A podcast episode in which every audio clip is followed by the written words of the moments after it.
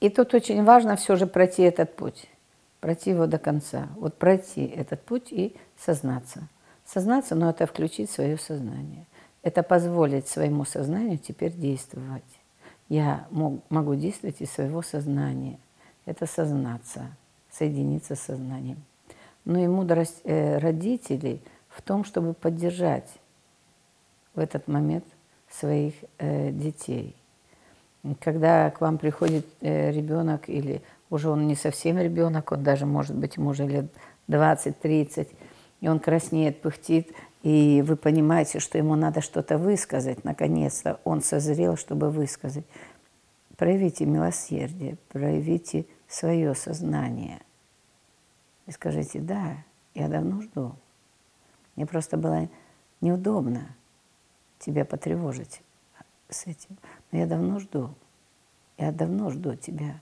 И я готов услышать твою правду. Мне это очень важно, мне это очень ценно. Для меня это было очень ценно всегда.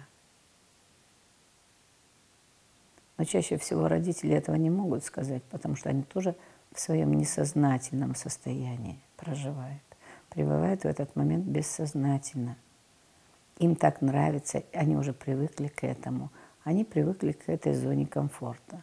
Потому что чаще всего мужчины, которые с таким чувством вины, э, ну, э, с чувством э, неуверенности в себе, вот именно что а, им есть это позволение, они остаются чаще всего с родителями на много лет. И родители привыкают, это их зона комфорта.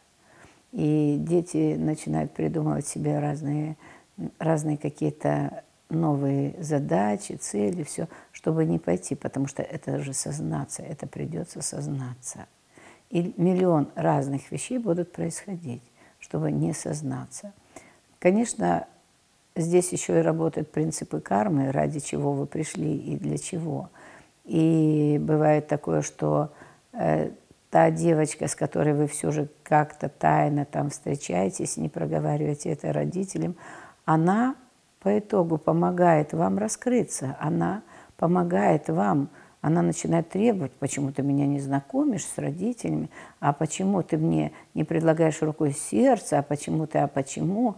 И если в мальчике это, этого больше, становится больше, а в нем чаще всего этого становится больше, он все же переходит этот барьер. То есть вместе они преодолевают вот именно это.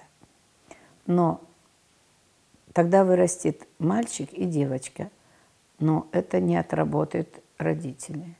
Вот поэтому чаще всего держат родители и детей вместе, потому что это карма рода. Чаще всего это уже кармические вещи, какие-то родовые. И здесь лучше отработать, конечно, вместе. И если ребенок видит, уже понимает, что ему стыдно, знает, что ему стыдно, мальчик, мужчина, молодой – если он понимает, что ему стыдно, тогда он проявляет свою вот эту силу, силу воли, свою устойчивость, или как угодно это назовите. В данном случае это то, что поможет ему преодолеть, сознаться, сказать, сделать. Сделать – это ключевое. Сделать. Он сделал. Он сделал свою жизнь. Он вытащил ее из какой-то своей старой обусловленности. Это очень много. Это очень большое расширение. Это и о возможности двигаться. Это и о признании себя взрослым. А раз я взрослый, значит, у меня возможности, но во много, во много раз стали большими, чем если я ребенок.